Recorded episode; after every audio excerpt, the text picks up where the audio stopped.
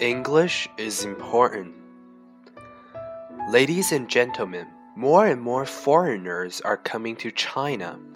More and more people around the world are starting to learn Chinese.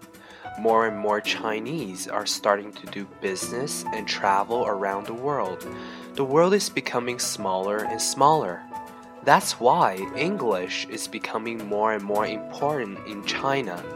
If we want to ensure a great future for China, we must practice English harder than ever before.